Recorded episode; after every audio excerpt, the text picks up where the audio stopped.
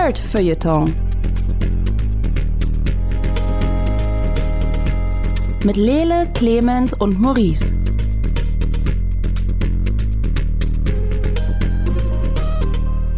Hallo, herzlich willkommen hier beim Nerdfeuilleton Podcast. Äh, wir schreiben Folge Nummer 58 und äh, wir, das sind natürlich meine Wenigkeit, Maurice Mathieu und aber auch äh, Clemens Serbent. Hallo Clemens. Hallo.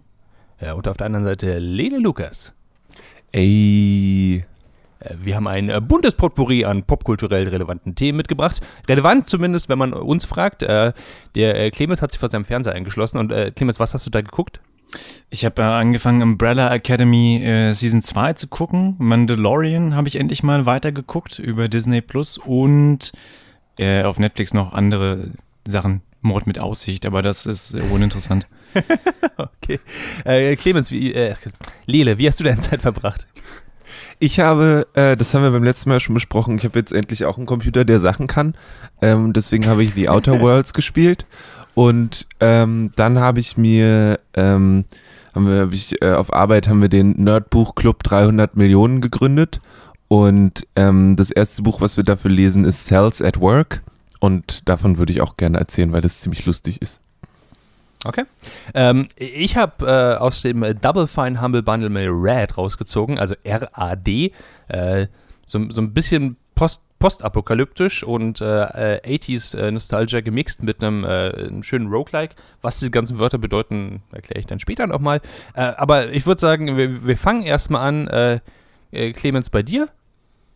Wa- Was, was meinst du? Mandalorian oder Umbrella Academy? Wo, wonach steht dir der Sinn mehr gerade? Wa- Was würdest du lieber weitergucken? Du bist mit beiden ja noch nicht durch. Ähm, kommt drauf an, ob in Gesellschaft oder alleine. Alleine tatsächlich lieber The Mandalorian, weil ich das Gefühl habe, da bin ich so der Einzige, der sich wirklich dafür begeistert. Wenn ich verstehe, was ich. Ich Insgesamt bin- oder nur in deiner Wohnung? Nur in meiner Wohnung, sogar die Okay. Schildkröten finden das langatmig und äh, Aber, aber du bist jemand, der sagt, okay, ich kann das, ich kann das wirklich wertschätzen. Dann, dann, das dann fangen wir an mit Mandalorian. Wa- Warum kannst du das Ja. wertschätzen? Was, was macht dich da so, so besonders? also Mandalorian ist irgendwie so eine Oldschool-Adventure-Serie, die ich lange nicht mehr in dem Format gesehen habe. Tatsächlich erzählen sie Geschichten, die ganz oft nicht neu sind, in verschiedenen Folgen. Da bringe ich gleich noch, ähm, noch ein paar Beispiele. Aber äh, haben es in dieses äh, Star Wars-Universum gepackt, das ich eigentlich sehr liebe und das mir ja, wie formuliere ich das, sehr wehgetan hat in den letzten Jahren. Äh, Star Wars und Okay. ich waren lange keine Freunde mehr, Mhm. weil ich das alles ähm, dumm und platt und zu kommerziell, was so ein Hipster wie ich halt denkt. Ähm, Mhm. Und dann haben sie diese unheimlich langatmige Space Western Adventure Serie gemacht, in der pro Folge vielleicht so zwölf Sätze gesprochen werden und der Rest ist einfach Atmosphäre und Artwork. Und jede Folge hat einen anderen Regisseur oder eine andere Regisseurin. Und eigentlich gibt's nur so eine Art äh, Showrunner, das ist John Favreau. Und, ne, und da habe ich mich eigentlich schon verraten, weil der könnte äh, vier Stunden lang ein Ei beim Kochen filmen. Und ich wäre immer noch der Meinung, ja, das hat der John Favreau ganz toll gemacht. Und dieses Ei wird jetzt auch Teil des Marvel Cinematic Universe. Was hat, was Also ich hat er bin einfach- so gemacht? Iron Man, Oh ja, ich sehe es gerade. ähm, Elf, oh und den großen Klassiker Cowboys vs. Aliens, den ich auf der Berlin-Premiere gesehen habe und damals noch nicht wusste, wer John Favreau ist und mich heute in den Arsch beiße, dass ich ihm nicht in den Arsch gebissen habe oder so. Wie auch immer. Äh, großer Fan, Chef hat er auch gemacht. Er war Auch als Schauspieler in, in Daredevil dabei. Also äh, an sich eine gute Entscheidung. Ja, netter Typ. Und er ist immer noch Happy Hogan in einem Ja, Marvel. Cinematic Universe Film. Also, ja. Äh, jetzt bin ich, habe ich mich total verloren. Ähm, und die, das Casting finde ich großartig. Also ich finde Pedro Pascal ist einer der besten Schauspieler im englischsprachigen Bereich in den letzten Jahren. Er hat sehr viele coole Sachen gemacht und flog immer so ein bisschen unterm Radar. Und ich finde das äh, eine sehr coole Entscheidung. Also ich, ich bin jetzt bei Folge 7 und bisher hat er seinen Helm nicht abgenommen. Und ich weiß, dass das für viele Menschen ein unheimlicher Dealbreaker ist.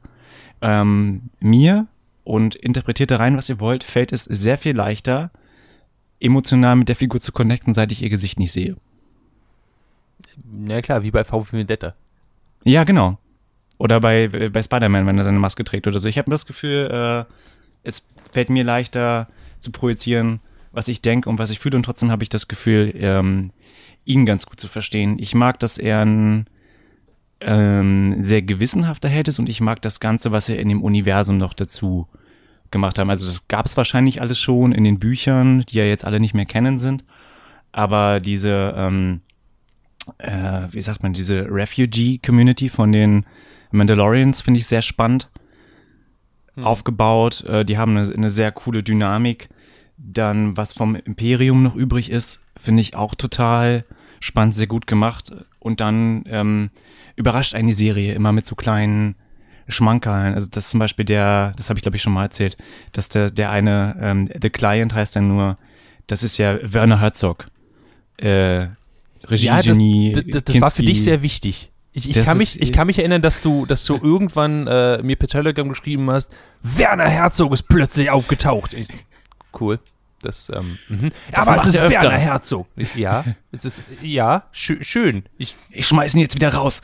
ähm. ich, ich, ich, wusste nicht, was ich damit anfangen soll, äh, aber äh, anscheinend war es für dich sehr wichtig. Ja, und Taika Waititi spricht diesen einen Roboter und ähm, ich finde den den Cast sehr, sehr angenehm gefächert. Und ich mag, dass sie von in jeder Geschichte irgendwie einen anderen Planeten haben und dass sie gar nicht mal so viel irre auf anderen ähm, Star Wars-artigen Sachen rummachen bis zu Folge 6, The Prisoner. Mhm. Wo es dann auch keine neue Geschichte, so eine Art Heist ist in der Folge. Da kriegt Mando, sie nennen nur Mando, ähm, den Auftrag mit so ein paar alten, you know, er hatte eine shady Vergangenheit und das ist die alte Crew und die kommt nochmal zusammen und eigentlich wollten sie nie wieder zusammenarbeiten und er hatte wohl auch mit der einen irgendwie was, ähm, so für den letzten Gig zusammen. Äh, just like the old times. Und denkst, das habe ich irgendwie schon tausendmal gesehen, aber ich bin gespannt, was sie damit machen. Mhm. Und das ist für mich die Tagline der Serie. Also, ich habe es irgendwie schon tausendmal gesehen, aber ich habe trotzdem das Gefühl, dass sie es nochmal so ansprechend neu verpacken, dass ich äh, Interesse daran haben kann. Und Spannend. das trotz Baby Yoda. Der ist trotz. ganz nett und ganz niedlich, aber ich finde ihn jetzt nicht relevant. Du würdest nicht sterben für Baby Yoda. Also alles, was ich von Social Media mm. mitbekommen habe, ist, dass Baby Yoda eigentlich der Protagonist davon ist.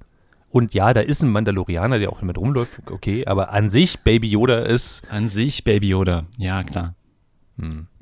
Sonst muss man der Serie, finde ich, zugutehalten, ich habe das Gefühl, es ist unheimlich viel praktisch gemacht.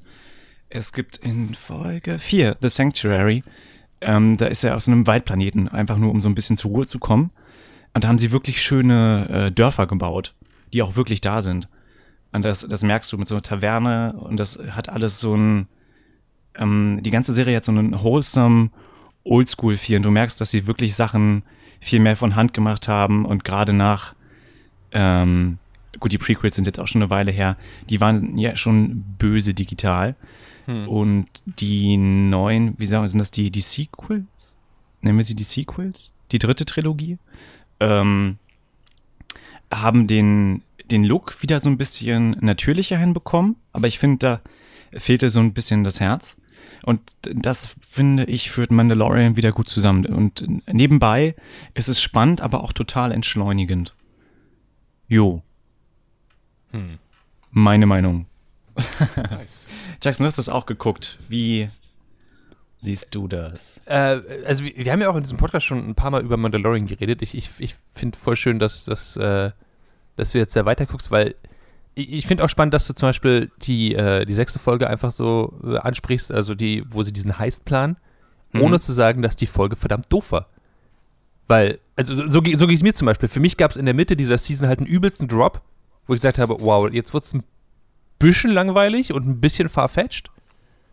Ähm, und dann, dann machen sie weiter, als, als ob sie quasi in der Mitte gesagt haben, boah, wir brauchen noch zwei Folgen, aber wir haben überhaupt keine, wir haben überhaupt keine Ideen mehr dafür. Na naja, gut, dann, dann denken wir uns irgendwas schnell aus. Und äh, so hat sich für mich so, so Folge 4 war noch okay. 4 war noch ziemlich geil. Äh, dann 5, 6 war, fand ich ziemlich doof. Ähm, und danach ging es aber wieder genauso gut weiter wie der Rest der Staffel. Und äh, ich finde interessant, dass das bei dir nicht der Fall war. Weil ich hatte. Es waren jetzt nicht meine Lieblingsfolgen, muss ich dir schon recht geben. Also gerade die, die Prisoner-Folge ist, äh, sie reißt es auch so ein bisschen raus. Ähm, auch optisch. Ja, optisch hat verstanden, eine ganz andere ist Bill Geschwindigkeit. jetzt auf einmal dabei. Also nicht, dass er nicht schauspielern kann, aber es ist, ist ich, ich will nicht sagen, dass ich ihn nicht mag, aber ich, find, ich fand auch die, die Dynamik, ich fand sogar, dass in der Prisoner-Folge die Masken gar nicht mal mehr so geil aussahen. Die Twigs sahen irgendwie weird aus, richtig? Ja, ja, ja, auch dieser Devil-Dude. Ja. Was schade war, weil das Raumschiff von innen sehr, sehr geil aussah. Ja. Sehr hochpoliert und auch diese Wachroboter, die da durch die Gegend äh, schwadronierten, waren sehr cool. Ja, ja, und die Masken sahen dann gerade, weil er dann ja auch schon, ähm, ohne zu viel vorwegzunehmen, er hat ja dann eine geilere Rüstung. Mhm. Und die sieht halt irre hochwertig aus. Finde ich. Also der, der Mandalorian selber sieht halt immer aus wie der krasseste Typ aller Zeiten, gerade als er dann wieder neue Rüstungsteile hat und so. Um, ja, nee, gebe ich dir recht. Die Folgen sind äh, definitiv schwächer.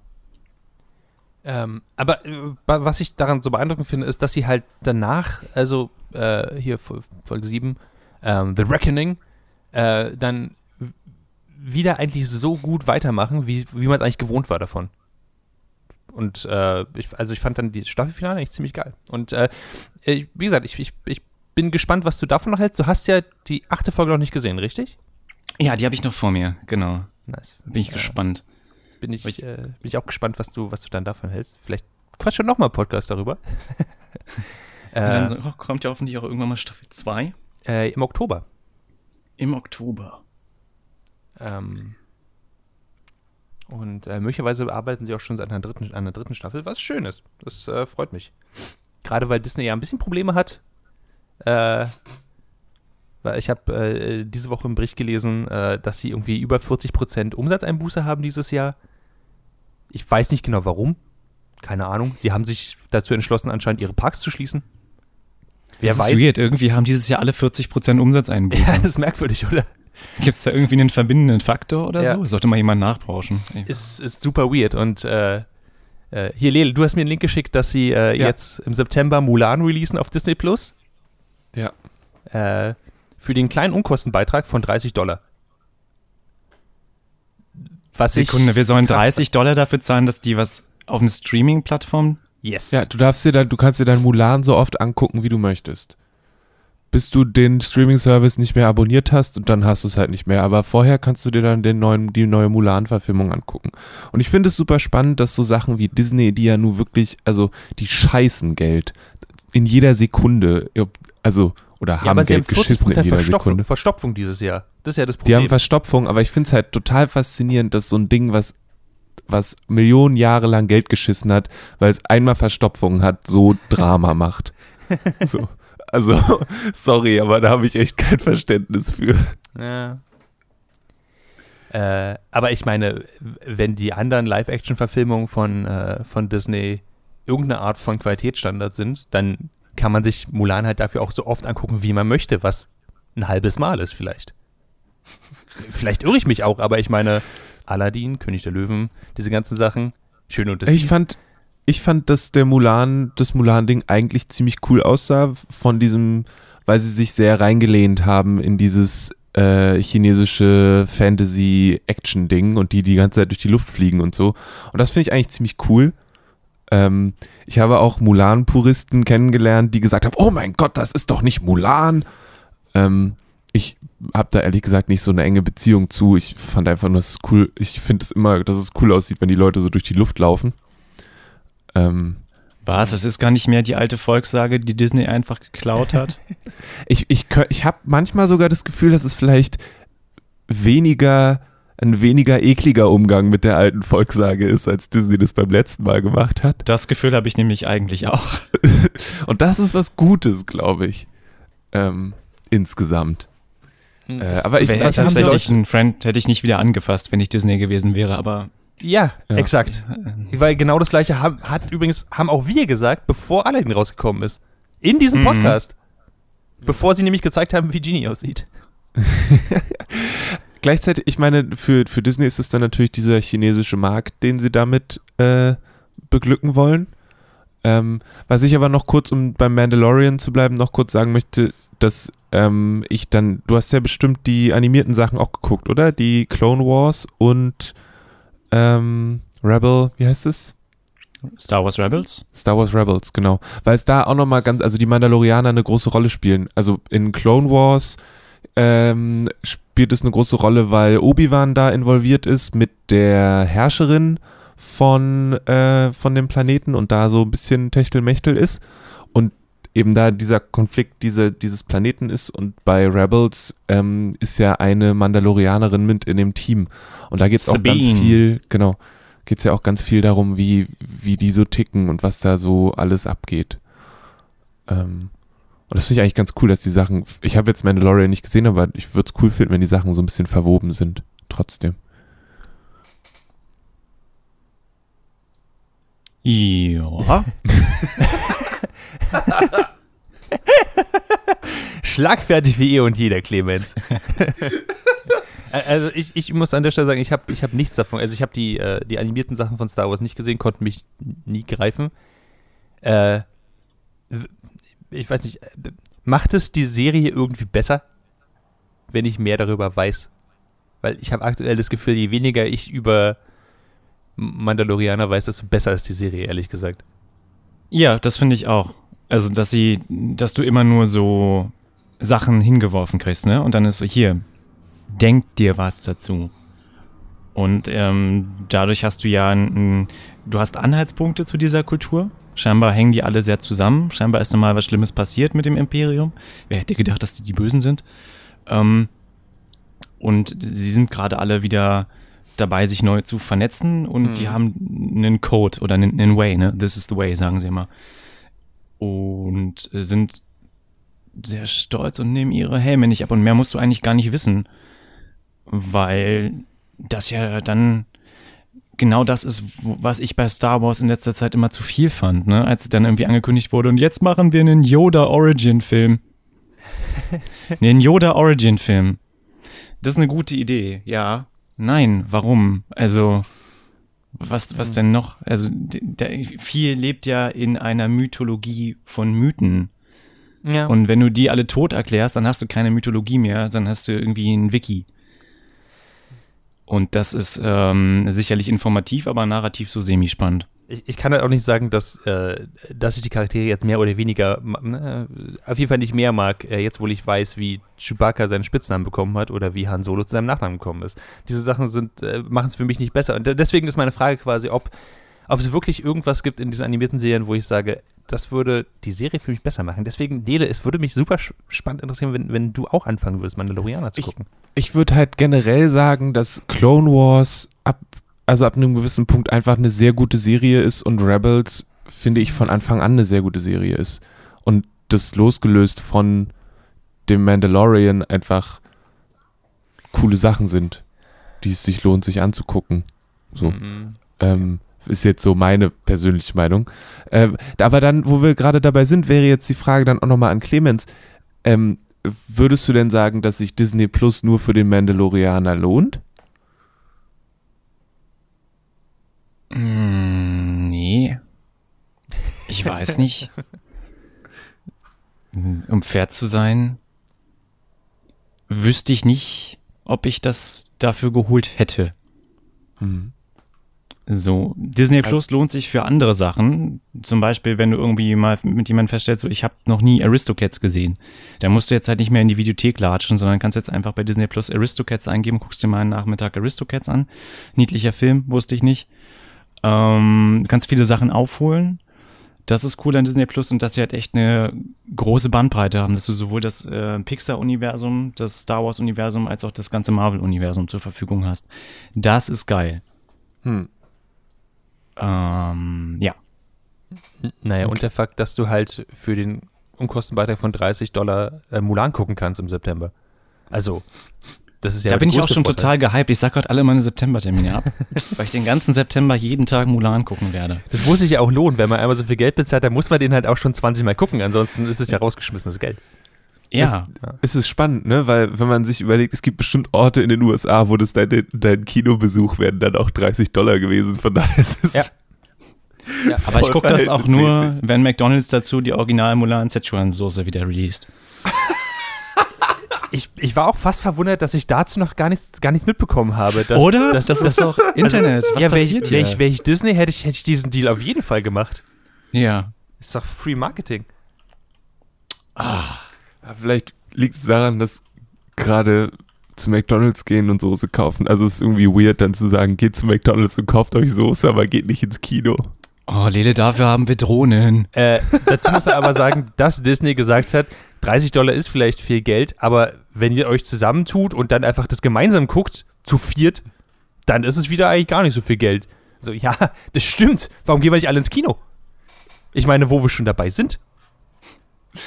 Aber nur zu viert. Wenn ein Fünfter dazukommt, dann muss die Kopie ein zweites Mal gekauft werden. Sonst macht Disney ja wieder 40% Verlust. Und nicht auf Bohrinseln zeigen, ja. Oder Reisebussen. Wow, das ist schnell wieder Disney-Bashing geworden bei uns. Äh, okay, Mandalorianer, toll, Disney, scheiße. Ähm, second verse, same as the first. Ähm, äh, ansonsten, äh, Mandalorianer hat von dir jetzt auf jeden Fall immer noch den Zuspruch bekommen. Äh, bevor wir jetzt äh, uns äh, weiter beschäftigen, du hast ja auch noch die Serie Umbrella Academy Staffel 2 geguckt. Ich auch. Ja, du auch, wollte ich ja gerade sagen. Ich habe das Ja. noch nicht an einen geguckt. Ähm, Also schon, wegen Distancing, aber ja, ja, ja. Äh, lass, lass uns einfach direkt damit äh, weitermachen, würde ich sagen. Umbrella Academy Okay. Staffel 2. Yay or nay? äh, bisher yay. Cool. Bei dir? Äh, bisher ein, ja, füllt die Zeit. Ist aber nicht sonderlich super cool. Ähm, also vielleicht Umbrella Academy für Leute, die es nicht gesehen haben. Ähm, ein, ein britischer, sehr, sehr verklemmter Mensch äh, adoptiert, kauft sich mehrere äh, Kinder, die alle Superkräfte haben und erzieht sie zu einer Art Supergruppe, die nach einer Weile aber auseinanderdriften und dann mit äh, Teenie-Problemen als junge Erwachsene zurückkommen und sich irgendwie von ihrem Vater und ihrer Familie irgendwie loslösen müssen, aber auch irgendwie, sie lernen müssen, wieder zusammenzuarbeiten, äh, denn ansonsten geht die Welt unter. Und das war die erste Staffel. Und in der zweiten Staffel passiert genau das Gleiche. Nur in den 60ern. Ja, aber sonst ist es absolut das Gleiche. Es ist genau das Gleiche. Es ist so, als wäre die gesamte Charakterentwicklung aus der ersten Staffel weg. Und sie müssen wieder genau das, sie müssen wieder lernen, zusammenzuarbeiten, einander zu vertrauen. Sie müssen Apokalypse äh, abwenden. Ähm, und sie müssen sich von ihrem Vater loslösen, weil sie irgendwie doch noch an ihm hängen, aber irgendwie auch nicht. Es ist, es ist absolut die, die gleich, das Gleiche, was wir schon gesehen haben, bloß dass es in den 60ern ist. Und äh, nicht, dass es nicht auch spannende Geschichten erzählt. Also gerade zum Beispiel tackeln sie äh, Racism und Sexism in den, in den 60ern ziemlich head-on und dafür tiefen Respekt auf jeden Fall. Äh, gerade weil ähm, Allison äh, sich äh, einem äh, Civil Rights äh, Movement anschließt, was total cool ist. Ähm, aber halt auch nicht so viel Screentime einnimmt, was ich ein bisschen schade finde, ehrlich gesagt. Ähm, aber ansonsten es, findest du nicht, dass das die gleiche Art von Geschichte nochmal ist? Ja, weil sie das ja noch nicht überwunden hatten, oder? Am Ende der ersten Staffel. Also ich finde das jetzt, klar, es ist nochmal das Gleiche, aber das ist ja für mich auch ein bisschen der Appeal des Ganzen. Ich will, ich mag die Serie ja, weil das äh, alles hardly damaged people sind und die sind in ihrer Tragik auch mal sehr unterhaltsam. Und das ist für mich ähm, ein, ein Ton, den die Serie äh, sehr gut trifft, was nicht viele Serien können, diese Mischung aus ähm, Tragik und Komik, wobei ja hier die Komik immer aus einer sehr, sehr tiefen Tragik kommt. Aber trotzdem dabei sehr, sehr unterhaltsam ist. Und ansonsten finde ich die Serie immer noch visuell sehr stark. Ist, finde ich, eine der ähm, optisch coolsten, die äh, Netflix produziert hat. Und ich finde auch, dass sie äh, zum Beispiel coole neue Charaktere eingeführt haben. Ich bin gespannt, was Carmichael noch so macht, wenn er irgendwas macht. Ähm, fand das Hazel, war das Hazel? Das Ähm, fand ich auch sehr spannend. Ich hoffe, das wird auch noch erklärt, wie, wie er dazu gekommen ist. Und ich frage mich halt, ob sie es schaffen oder wie sie es schaffen, beziehungsweise ähm, Spoiler, kein Spoiler, ähm, sie, ob sie die Apokalypse verhindern oder ob sie die wieder nur verschieben. Ob das vielleicht einfach nur der Fluch der Sieben sein wird für den Rest ihres Lebens, das immer, immer hin und her zu verschieben. Hm. Also, äh, ich persönlich, ich fand es ein bisschen ein relativ langweiliges Story-Device, weil sie einfach, in der ersten Staffel war das Große, sie müssten zusammenkommen, weil die Apokalypse kommt. Und dann haben sie an irgendeinem Punkt mehr darüber rausgefunden und dann ging es um Zeitreisen, äh, wie man das Ganze stoppen kann. Und jetzt in der zweiten Staffel passiert genau das gleiche schon wieder. Und ähm, das kann cool sein, wenn sich das quasi immer wieder wiederholt und sie irgendwann halt auch damit, damit umgehen. Aber zum Beispiel, du sagst jetzt, sie haben diese Charakterentwicklung nicht abgeschlossen. Aber ich würde argumentieren, dass sie am Ende der ersten Staffel durchaus einen Schritt in die Richtung gegangen sind, dass sie halt zusammenarbeiten. Dieser Schritt wurde aber sofort wieder nullifiziert und sie misstrauen einander und sie haben viele dieser Sachen oder dieser sehr hart erkämpften äh, Dinge, die sie in der ersten Staffel, äh, wo sie als, als Menschen einfach gewachsen sind, einfach komplett wieder vergessen und das fand ich super langweilig. Gerade wenn man überlegt, nehmen wir jetzt zum Beispiel mal Klaus. Klaus ist mein absoluter Lieblingscharakter, glaube ich, in diesem ganzen Ding. Ähm, in der ersten Staffel war er schrecklich underused, weil sein ganzer Charakter war einfach nur, er ist äh, drogenabhängig und äh, versucht sich die ganze Zeit irgendwie nur taub zu machen, um sich, um auch nicht mit seinen Kräften umzugehen und so weiter und so fort.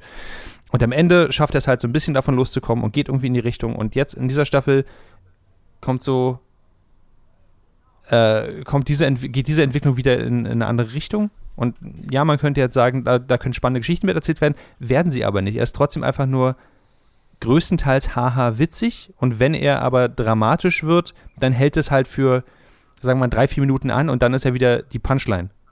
Und ich brauche an irgendeinem Punkt ein bisschen mehr und das bietet mir die Serie überhaupt nicht mehr. Ich gebe dir recht, dass sie irgendwie hübsch ist. Ich finde diesen, diesen, wir, wir drehen einfach die orangene Farbe auf, auf elf. Kann eine Zeit ein bisschen anstrengend sein, aber sie ist relativ hübsch. Ich finde, sie packen aber dazu äh, zu viele substanzlose äh, Sachen rein. Also gerade wenn ich mir sowas überlege, wie, dass sie in jeder Folge zum Beispiel eine Tanzszene haben, weil sie versuchen dieses äh, I Think We're Alone Now, was sie in der ersten Staffel, in der ersten Folge hatten, diese sehr coole Szene, wo sie langsam rauszoomen und alle tanzen in verschiedenen Ra äh, Räumen äh, ihre, ihre eigene, auf ihre eigene Art einen eigenen Tanz. Das war eine sehr starke Szene, visuell super interessant und sie versuchen das immer wieder und sie schaffen aber, für mich zumindest nicht, diese, diese Magie wieder einzufangen oder diese Art von Ästhetik wieder einzufangen. Ähm, und ich weiß nicht, also für, nicht, dass es eine schlechte Serie geworden ist oder so. Ich habe mir bloß irgendwie mehr versprochen. Gerade weil sie auch in bestimmten Sachen Richtung der Villains einfach, finde ich, einen Schritt, äh, Schritt zurückgegangen ist. Also in der ersten äh, Staffel hatten wir Hazel und Chacha, die auch eine interessante eigene Geschichte und eine eigene Dynamik hatten. Und hier haben wir eben die drei Schweden, die da sind, ähm, aber nicht wirklich was zur Story beitragen, außer wir brauchen eine neue Action-Szene. Und ich finde, das ist ziemlich transparent. Und das mag ich nicht so richtig. So, aber äh, agree to disagree, I guess. Äh, äh, du bist jetzt wie weit in der Staffel? Äh, Folge 5 oder 6? Hm. Sekunde. Also bei, bei Folge 5 ist es bei, ist mir ziemlich stark aufgefallen, dass es halt wieder in die gleiche Richtung geht, weil sie müssen sich finden, sie, sie quatschen miteinander und hauen wieder voneinander ab. Äh, also das war, das war so ein bisschen problematisch für mich. Ähm, ich bin jetzt bei Folge 8, glaube ich. 8 oder 9? Von 10. Und ich, ich nehme an, dass das Staffelfinale wieder toll wird, weil das Staffelfinale von der letzten Staffel war auch toll, weil sie die ganze Charakterentwicklung halt ans Ende gepackt haben und ansonsten uns nur halt Probleme präsentiert haben. Was keine schlechte Erzählweise ist, was halt bloß, wenn man es immer wieder so macht, halt dazwischen tatsächlich ein bisschen, für mich zumindest ein bisschen langweilig werden kann.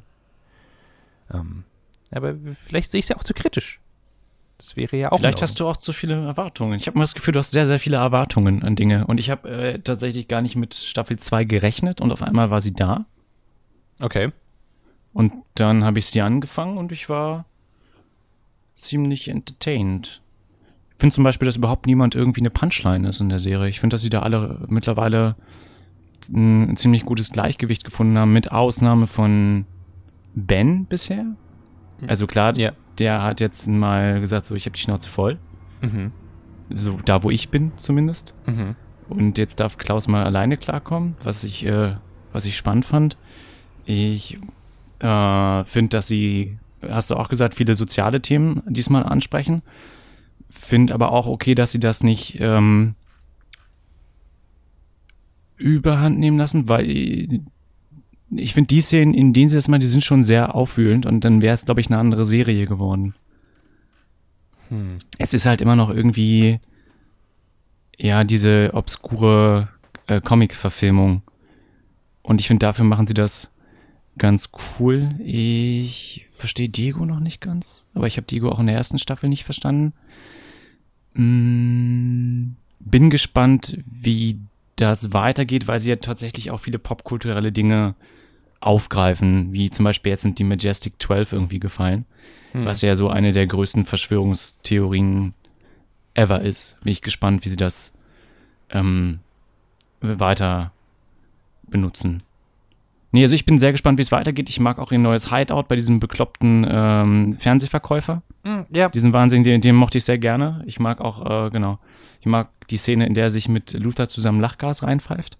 ja, das war auch Also, gut. also die, ähm, ich finde, die Serie hat die Stärke in den zwischenmenschlichen Szenen. Meist, wenn du ein oder zwei, drei Leute hast, gar nicht in so großen Ensemble-Szenen und dafür finde ich sie immer, äh, da finde ich sie immer noch sehr, sehr gut. Okay, fair enough.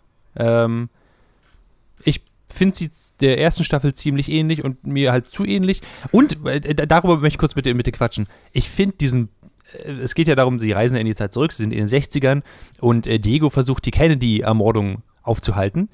Und ich dachte die ganze Zeit, okay, das ist, sie spielen offenbar einen sehr, sehr äh, witzigen Zeitreise-Trope an, weil die Kennedy-Ermordung äh, aufzuhalten ist ungefähr genauso klischeehaft wie Hitler zu töten im Zeitreisejargon. Und ich habe das Gefühl, sie spielen es aber extrem ernsthaft. Also im Sinne von, dass es, dass sie, äh, dass sie wirklich vorhaben, das aufzuhalten. Und ich, ich, das war mir persönlich relativ egal. Und ich überlege, ob das einfach eine einfach sehr amerikanische Art ist, mit diesem Problem umzugehen.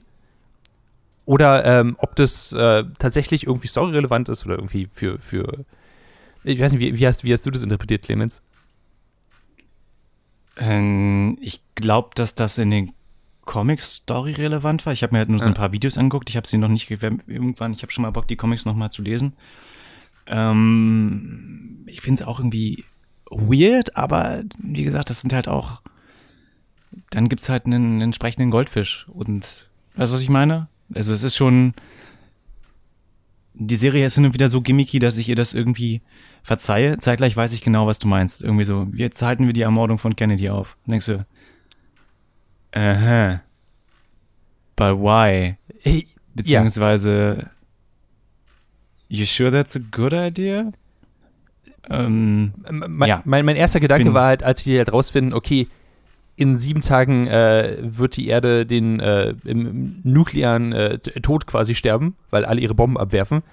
Und Diego möchte Kennedy-Ermordung aufhalten, würde ich sagen, naja, wird wahrscheinlich zusammenhängen. Aber naja, Diego halt. Aber äh, gut, da, da gehe ich mit dir absolut mit. Ich habe den in der ersten Staffel auch nicht verstanden. Anyway, Lele, du bist sehr ruhig geworden. Aha. Ja, ich habe äh, hab die erste Staffel nicht zu Ende geguckt, so wie es für mich üblich ist. Deswegen äh, ist die Unterhaltung über die zweite Staffel für mich relativ. Ähm, ich ich finde es äh, cool, dass, äh, dass da gute Sachen passieren. Ich kann gut nachvollziehen, wenn ihr sagt, ein paar Sachen sind irgendwie weird oder nicht so cool. Aber ich finde es schön, dass es nicht, äh, dass sie nicht komplett abgekackt hat. Das finde ich sehr gut, weil Mhm. weder Clemens noch Maurice sagen, um Himmels Willen, was für ein Dreck, sondern irgendwie guckt ihr sie euch trotzdem an. Und das beruhigt mich. Finde ich gut. Ha- Haben wir dich jetzt da äh, irgendwie motivieren können, dass du die erste Staffel zu Ende guckst und die zweite Staffel anfängst? Ich glaube nicht, ne. Ah, okay. Ähm, Na gut. Das hat aber, das hat, das, also, äh, das ist auch, glaube ich, sehr schwierig. Ähm, gerade. ich habe wirklich kein Interesse daran. Ich, ich würde ja, aber ich will nicht. Also ich, ich weiß auch, ich kann nicht mehr genau sagen, warum ich von der ersten Staffel runtergefallen bin. Ich glaube, es war einfach so ein, ich habe sehr viel auf einmal geguckt und dann habe ich mal einen Tag nicht und dann habe ich einfach nicht mehr dran gedacht. Wie sowas Ähm, mal passiert? Und jetzt ist halt die zweite Staffel. Ich, find's, ich fand die Werbung cool, die sie vorher gemacht haben, wo sie per Zoom quasi so ein Tanzvideo gemacht haben. Das fand ich sehr schön. Ähm, es gab so einen Trailer, wo sie alle bei sich zu Hause getanzt haben. Ähm, und Ja, ich, du, ich kann dazu nur sagen, äh, Hanna hat das geguckt, sie saß im Raum daneben und zwischendurch hat man entweder mal ein Lachen gehört oder sie hat mal äh, die Tür zugemacht, weil sie gesagt hat, jetzt ist gerade echt emotional, ich kann jetzt nicht mit Leuten reden. Mhm. Ähm, und ich denke, das, das spricht auf jeden Fall für die Serie. Okay. Ja, ja, Alright. ja, ja. Umbrella Academy Staffel 2. Ähm, ich hoffe, den Trailer packen wir auch in die Shownotes auf unserer Webseite. Äh, We shall see. Lila.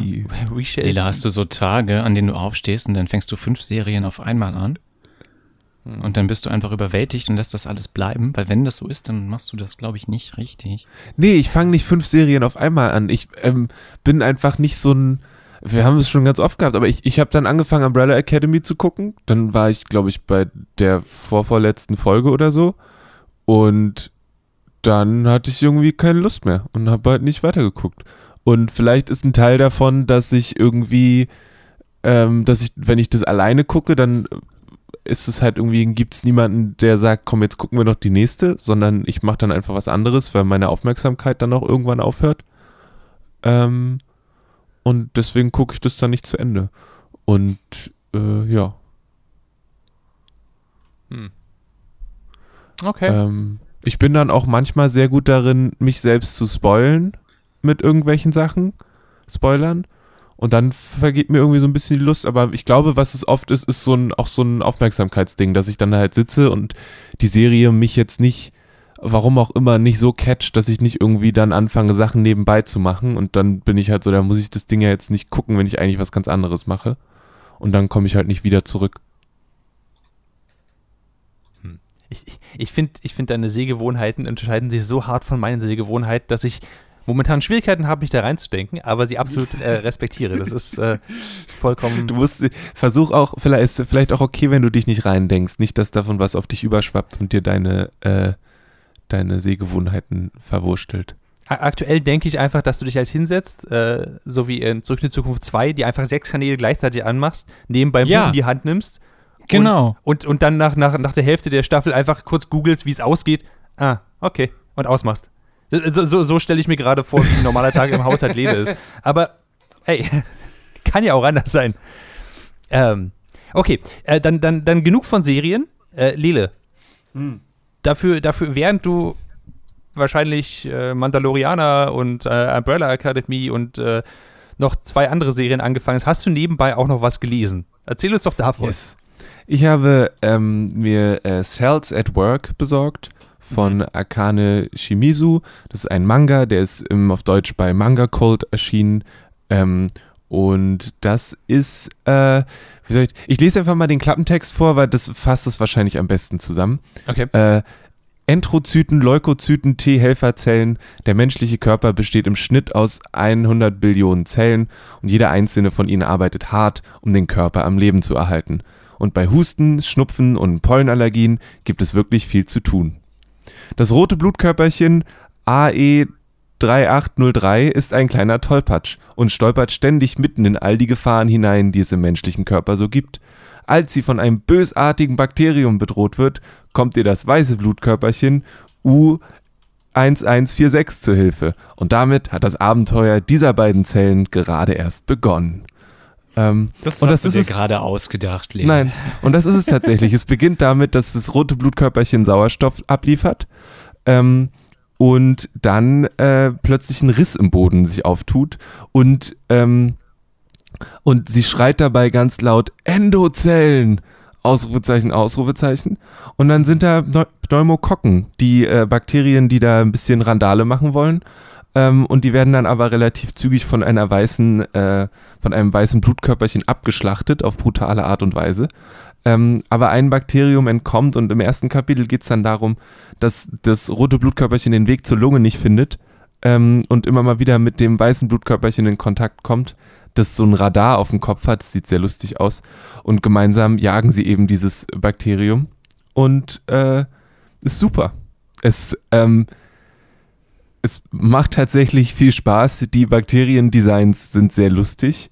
Ähm, und äh, es gibt, also die, das erste ist dieses normal, in Anführungszeichen normale Bakterium, es endet mit einer Niesattacke, wo das, äh, das Bakterium in eine ähm, Blase eingefangen wird und dann ausgenießt wird und das verursachen sie eben, ähm, weil sie nämlich in die Bronchien reinkommen und ähm, dann äh, wird das Bakterium ausgenießt.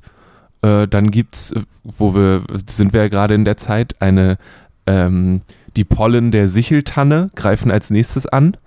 Ähm, das endet mit der Nutzung von Steroiden, um die, ähm, um die Pollenallergie zu besiegen. Äh, und das ist natürlich für die, für die ganzen Blutkörperchen und so ziemlich gefährlich, weil die Steroiden einfach alles kaputt machen, was ihnen in den Weg kommt. Und äh, dann am Ende geht es noch um einen äh, viralen Infekt. Und das ist auch sehr lustig. An, an weil der die so ein Stelle- bisschen wie Zombies dargestellt sind. an, an der Stelle, also ich habe den Anime davon gesehen, äh, zumindest die erste Folge davon. Und also ich weiß nicht, ob das im Manga auch so dargestellt ist wie bei dir. Äh, Das musst äh, du mir jetzt sagen. Aber der, der Appeal davon ist, also einmal ist es ja, es ist ja wie es war einmal das Leben, aber halt Ich wollte es gerade sagen, ja. ja, es, es, das ist, doch es genau- ist wie es war einmal das Leben im Sinne von einfach, es werden bestimmte Prozesse äh, pe- personifiziert und dann halt darüber dargestellt. Aber der Appeal daran ist ja, dass es so auf elf gedreht wird, dass also die weißen Blutkörperchen halt mit zwei äh, Dolchen rumlaufen und alles niederstechen oder Steroide aussehen wie ein, wie ein Riesenroboter, der einfach alles niederschießt mit der Gatling Gun. Dass, Ja. dass das für mich so ein bisschen der Appeal war. Ich weiß nicht, wie geht's dir damit, Lele? Das, das gehört auf jeden Fall dazu und da, dazu kommt halt so ein Situationshumor. Also, dass sie dann halt, dann treffen sie eine Gedächtniszelle und die ist so, das ist die legendäre Sicheltannenpollenallergie. Hm. Und, ähm, oder später, äh, als es eben gegen den, den Influenza-Virus geht, ähm, gibt es eine nicht aktivierte T-Zelle, die die ganze Zeit Riesenangst hat. Und dann wird die T-Zelle aktiviert und verwandelt sich in so einen Jojo-artigen, muskulösen Charakter mit abgefahrenen Haaren, ähm, der dann da loslegt und so weiter. Ähm, und das ist schon, das, das ist lustig. Es gibt immer so kleine Kästchen, wo tatsächliche Informationen drinstehen ähm, über die, die verschiedenen Zellarten. Und ja, es ist halt total over the top und äh, dann eben gibt es die Situationskomik darin, dass, die, dass das rote Blutkörperchen den Weg nicht findet zur Lunge, sondern immer wieder falsch abbiegt oder so. Ähm, das ist schon, ich, ich finde das sehr unterhaltsam. Es ist relativ kurzweilig, aber oft ganz niedlich. Es gibt zum Beispiel die ähm, kleinen, äh, was sind die, die dafür sorgen, dass das Blut gerinnt und so weiter. Das sind, das sind alles so kleine Mädchen, die halb so groß sind wie alle anderen und dann da durch die Gegend rennen, weil es eine Schürfwunde gibt und die dann zumachen und so. Habt ihr alle eure Gerinnungsfaktoren dabei? Und dann geht's halt da los. Es ist einfach, der Humor funktioniert ziemlich gut, finde ich. Die Blutplättchen. Oh, okay. Die Ähm, sehen ich aus wie, wie so eine Gruppe von, von äh, Schulkindern auf oh, einem ich sehe es Ausflug. gerade, ja. That's, Ähm, that's weird. das ist einfach sehr lustig. Äh, und dann plötzlich ist es wieder super brutal, wenn das weiße Blutkörperchen durch irgend, sich durch irgendwas durchschnetzelt. Ähm, an, an der Stelle, falls ihr vielleicht jetzt entweder Bock habt, den, den Manga zu lesen, cool, aber falls ihr auch Lust habt, den Anime zu sehen, äh, es gibt einen YouTube-Kanal namens äh, Dr. Hope's Sick Notes, wo äh, ein echter Arzt sich äh, Sales at Work den Anime anguckt und dazu halt reagiert und hin und wieder halt äh, Kommentare gibt, was davon realistisch ist oder nicht. Oder Sachen nochmal erklärt. Das ist sehr funny. Ähm, Ja. ich, ich, ich Das pack's in die Show Notes auf gerne. unserer Webseite. Es gibt inzwischen, es gibt glaube ich fünf oder sechs Bände schon. Ähm, ich glaube, das läuft auch noch, das weiß ich nicht genau. Und es gibt auch schon eine, eine, ähm, eine zweite Serie, die heißt Cells at Work Black. Ähm, genau, da geht es dann nochmal um, ich glaube, da ist dann eine andere, äh, andere Zellen sind dann die Hauptcharaktere. Ähm, genau. Ich weiß noch nicht genau, ob ich damit weitermache. Ich finde es, wie gesagt, es ist halt sehr kurzweilig und es gibt aber auch noch keine, es gibt keine große Story oder so, sondern es sind so einzelne Sachen, die passieren. Und die sind lustig, aber ob ich da jetzt noch vier oder fünf weitere Bände von haben muss, das weiß ich nicht genau. Okay. Na gut. Ähm, mich kon also meine Aufmerksamkeit konnte es auch nicht über die erste Folge halten, weil dieses, äh, diese, ähm, diese, diese kleine, der kleine Humor da drin, der hat für mich nicht so richtig funktioniert. Mhm. Aber ich, ich, fand, ich fand diese Nostalgie, die mit Es war einmal das Leben einfach angegangen wird, einfach extrem niedlich. Und äh, da bin ich nicht so richtig von weggekommen. Also das ist schon ganz, ganz cool. Clemens, wie sieht es bei dir aus? Äh, äh, Als alter Es war einmal das Leben-Fan. Bist du jetzt bei Sales at Work voll dabei? Ich google gerade so ein bisschen dazu. Du klingst sehr, Ich sehr weiß aufgeregt. nicht, ob ich das lesen möchte. ja, ich kann mich kaum halten. ähm, ich würde mir den Anime mal angucken. Glaub ich. Ansonsten klingt das, was Lele mit dem Arzt erzählt hat, sehr viel spannender als die Serie an sich. Muss ich zugeben.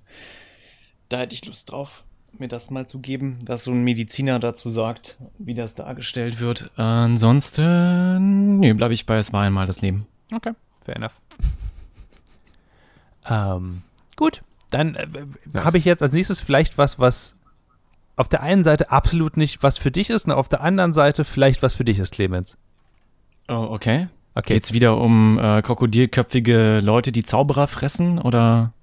Kommt ziemlich nah ran tatsächlich. Okay. Äh, äh, ich rede jetzt nämlich über Red. Äh, Red ist ein Computerspiel und ich weiß, ich habe dich schon halb verloren.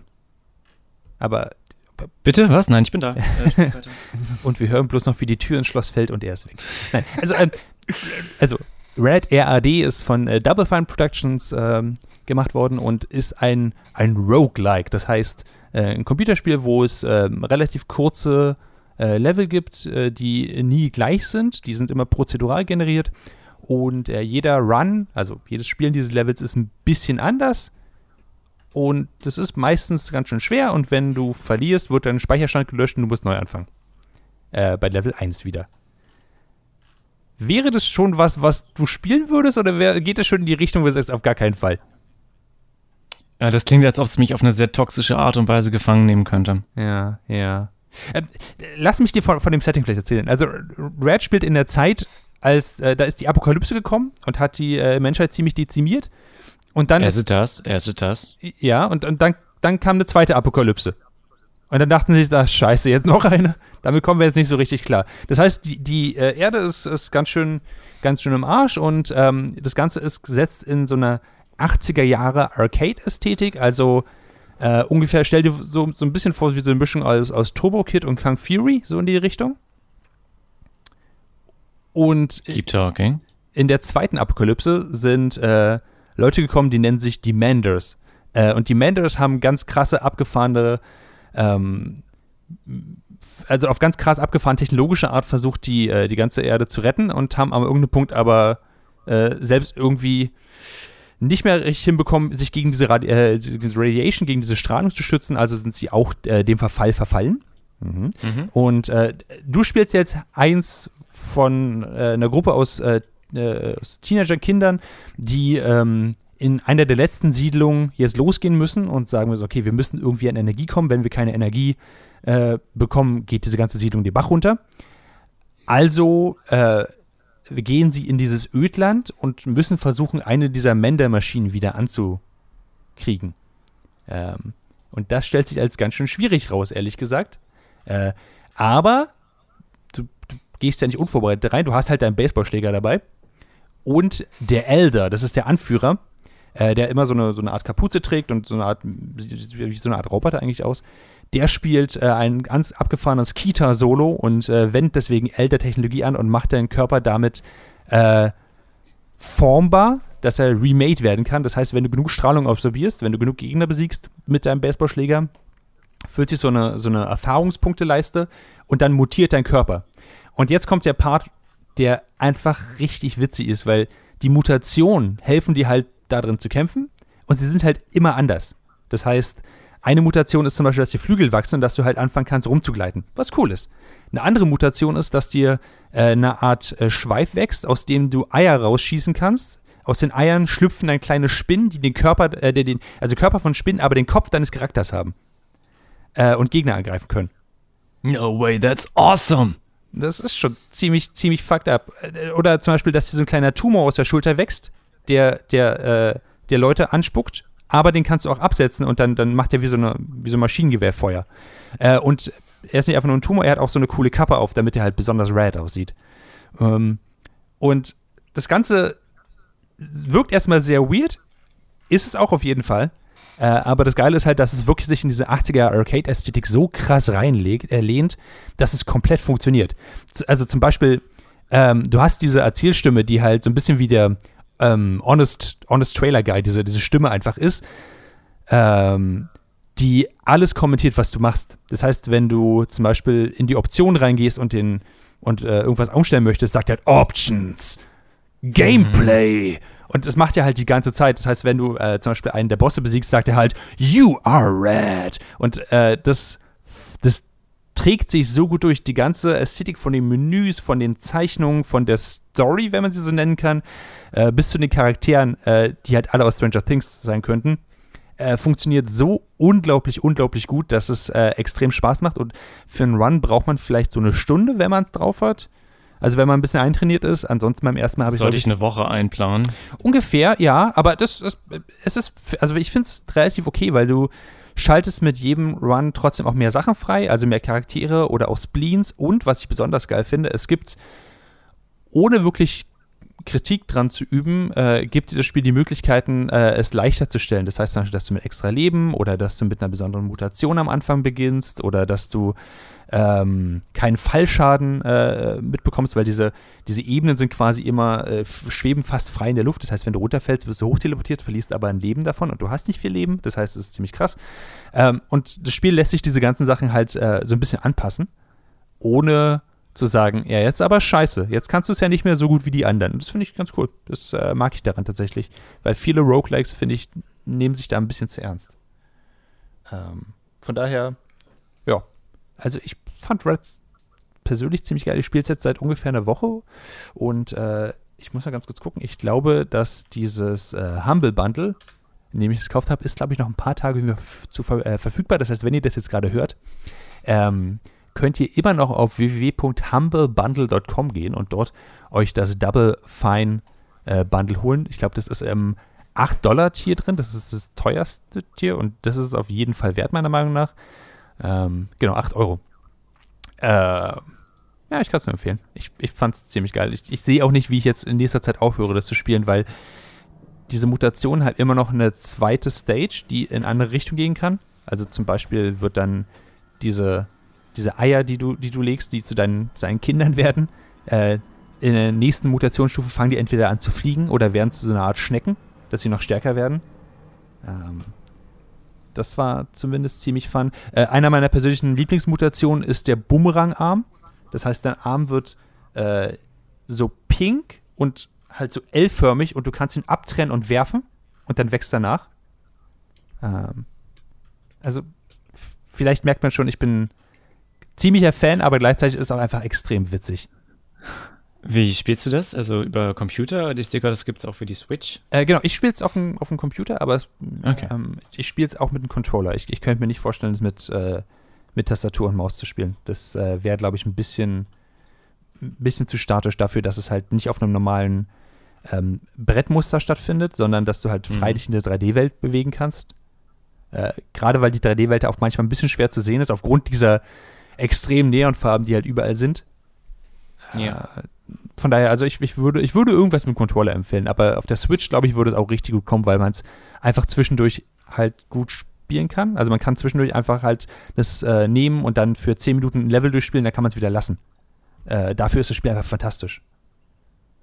Äh, deswegen würde ich es eigentlich euch beiden auch so ein bisschen empfehlen. Also Clemens, ich, ich, ich, weiß nicht, wie viel Spaß du daran hättest, aber ich glaube, du hättest Spaß daran, auf jeden Fall diesen Playthrough mal anzugucken, weil die äh, Mutationen an sich sind es wirklich schon wert, äh, einfach mal äh, einfach mal zuzugucken. Es gibt eine Mutation, da wächst dir quasi ein Rüssel aus der Brust und der Rüssel hat aber... Es läuft schon. Ich hab's, ja. hab's schon angemacht. gut, dass wir das am Ende des Podcasts gemacht haben. Äh, wenn wir jetzt deine Aufmerksamkeit verlieren, äh, passt es ganz gut. Lele, wie ist es bei dir? Red, yeah ich, oder äh, ja, ich bin gerade, ich bin am überlegen. Ich finde es eigentlich ziemlich cool. Ich weiß aber auch, dass ich und Roguelikes, wir sind so ein bisschen so, so mittel, mittelgute Freunde. Ähm, aber du ähm, magst ja auch Faster Than Light. Stimmt. Und Stimmt, das habe ich. Slay Spire. Ja. Ja. Aha. Keep Aha. going, keep going. Ähm, ich, bin, ich bin eher, glaube ich, an dem Bundle interessiert, um dann zu versuchen, dich und andere Leute dazu zu überreden, Gang Beasts zu spielen. Ja, ja, okay, okay. Aber ist es nicht einfach nur wie Humans Fall Flat, aber anders? Ich weiß jetzt gerade nicht, was Humans Fall Flat ist. Ich weiß Ja, nur, dass man ein, ein äh, Krokodil 50. spielt und andere Leute spielen kein Krokodil und dann ist man auf einem fahrenden Truck und versucht die anderen Leute von dem Truck runterzuwerfen und es kontrolliert sich echt schwierig und deswegen ist es lustig. Ah, ja, ungefähr wie Humans Fall Flat. Ja, ja, ja. Geht in dieselbe Richtung, in dieses äh, schwierig zu steuernde Charaktere, aber lustig im Multiplayer. Genau. Ähm, aber ja, ich bin noch am überlegen. Ich finde es eigentlich, ich finde es total cool und was du erzählst klingt großartig. Ähm, ja, Punkt. I think I have, ich glaube, ich habe Lust, aber dann gucke ich mir an, wie viele Sachen in dem Bundle drin sind und denke, die habe ich alle schon. Und das ist dann so ein bisschen weird. Hast du schon Everything? Ja. Damn it. Ja, ich auch. Und dann denke ich aber auch wieder, ja, vielleicht könnte ich ja mal Grim Fandango spielen. Ist ja bestimmt nicht verkehrt. Das stimmt. So. So. Fandango ist ziemlich geil, Psychonauts ist ziemlich geil, Brutal Legends ist ziemlich geil. Also es gibt generell ein paar coole Sachen da drin, würde ich sagen. Ja, ja. Und ich meine, da ist auch Stacking mit drin. Das könnte, ich weiß nicht, ob das Clemens auch gefällt. Das ist ein äh, Matroschka-Adventure, wo man sich, äh, wo eine Matroschka ist und dann an, sich als andere Leute verkleidet, indem man äh, in sie In reinsteigt. ihren Körper steigt. Okay, ja, gut. Not, not disturbing at all. Weißt du, die, die Red-Sache mit den Mutationen, wo den Leuten plötzlich äh, Schweife wachsen, aus denen sie Eier legen können, das ist okay. Aber Motroschka-Sachen, äh, Du hast gesagt, die tragen lustige Hüte. Ja, stimmt, stimmt. Äh, Headlander ist ansonsten auch ziemlich geil. Das ist auch im, äh, im letzten Tier drin. Darüber kann ich noch nicht so viel sagen, aber äh, essentiell ist man, äh, falls ihr euch noch erinnert von ähm, der Comicreihe Amazing Screw on Head, essentiell Oh, ja. ist es das in einem Sci-Fi-Setting. Das heißt, man ist ein abnehmbarer Kopf und kann verschiedene Körper besetzen. Und Costume Quest zum Beispiel ist super niedlich. Das ist auch ein sehr schönes Spiel. Auch wenn es irgendwann krass schwer wird und mich mir so doll in die Fresse gehauen hat, dass ich keine Lust mehr hatte. Aber bis dahin war es echt cool. Ja, ja. Also, so ist das mit diesen Bundles. Genau, es ist jetzt weniger eine, eine Promo für, für nur Red und mehr eine Promo für das äh, Double Fine 20 Year Anniversary Humble Bundle. Äh, geht auf unsere Webseite www.dragonseateverything.com für den Fall, dass ihr diesen Podcast gerade auf sowas wie Spotify hört zum Beispiel. Ähm, dort findet ihr unsere Shownotes und da könnt ihr auch die ganzen Links zu den ganzen Sachen, die wir jetzt bequatscht haben, euch äh, angucken. Ähm, ich ich glaube, wir, wir können es nur empfehlen. Ich, ich hoffe, ich kann Clemens dazu bringen, irgendwie mal Red zu spielen. Äh, und ansonsten glaube ich, dass wir für äh, die, diese Ausgabe, die 58. Ausgabe des Nerd für Tor Podcast, erstmal durch sind, oder? Sieht so aus. Meine Güte. Die Stunde verging. Wir sind so geil, oder? ja, mal. also, Nein, nein, nein, nein, warte, wir sind noch nicht fertig. Sind wir nicht? Was habe ich denn vergessen, Clemens? Äh, Lele. Damn it. Clemens sollte noch was vorlesen. Hm. Du, du nagelst ihn wirklich darauf fest. Das ist spannend. Äh, ich ich, ich hätte es vergessen, aber okay. Jetzt, wo der Lele es angesprochen hat. Wir, ha- wir Ich meine, seit Clemens ungefähr ist selbst Jahren an. angekommen und hat gesagt, es gibt eine neue Review. Stimmt. So. Also wir, wir teasern seit, seit drei Jahren an, für den Fall, dass ihr uns nicht seit drei Jahren zuhört, aber wir teasern seit drei Jahren an, dass wenn wir gute Reviews bekommen, dann wird der Clemens das vorlesen in einer sexy Stimme. Ähm, Lass uns die Regel einführen bei jeder fünften, denn jetzt haben wir fünf. ist, Äh, ist fair, weil äh, wir haben halt über die Jahre jetzt schon Reviews gesammelt und haben unser Versprechen nie eingelöst. Aber heute ist es soweit. Jetzt kann der Clemens reden, frei von der Leber weg. hm, wenn das schon so losgeht. Lass mich kurz gucken, wo ich meine sexy Stimme habe. Und eine Lesebrille und irgendwo. Oh, ein alter Keks. äh, da fangen wir einfach mal an mit der Bewertung von Jan-BK. Der sagt nämlich, bester Film- und Serienpodcast. Großartige Arbeit, Jungs. Super sympathisch. Keine Spoiler und gut rezensiert. Vielen Dank für die Tipps und besonderen Lob an Clemens Stimme. Das ist meine Stimme. Könnte ich mir ewig anhören. Weiter so Herzchen, Prayer Emoji. War das sexy genug? Das war Muss ziemlich sexy. Das Okay. war. Hoi, hoi, hoi. Ist das sexy. Ah, die nächste ist noch länger.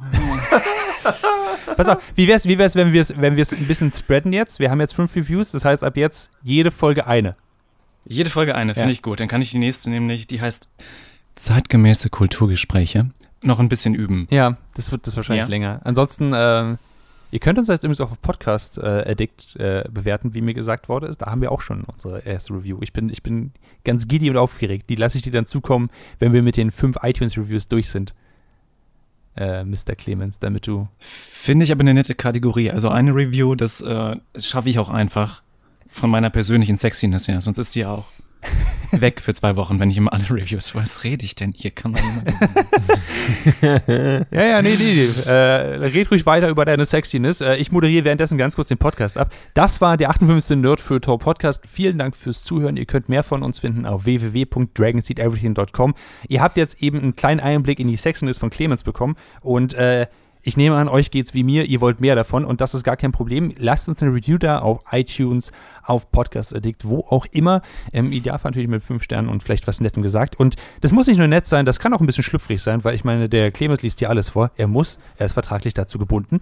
Wenn ihr den Clemens aber schon sonst ein bisschen stalken wollt, könnt ihr das machen. Er ist auf Twitter, at Ed Clemens Serbent. äh, der äh, Lele trainiert so ein bisschen nochmal seine sexy Stimme. Wir überlegen noch, wie wir die am besten einsetzen. Er ist auf Twitter, at Kalle Blomqvist. Und, Und, sonst, das, was ich sonst versuche, als sexy Stimme durchzugehen, könnt ihr auch im Kulturgut-Podcast hören. Der sexyste Kulturpodcast überhaupt, der Kulturgut-Podcast. Ihr habt es von Lele hier gehört. Ansonsten, meiner einer ist auf äh, Twitter at Maurice Mathieu. Und wir hören uns hier in zwei Wochen wieder. Bis dahin verabschieden wir uns. Und äh, Clemens, du schonst jetzt bitte deine Stimme. Tschüss. Tschüss. Tschüss.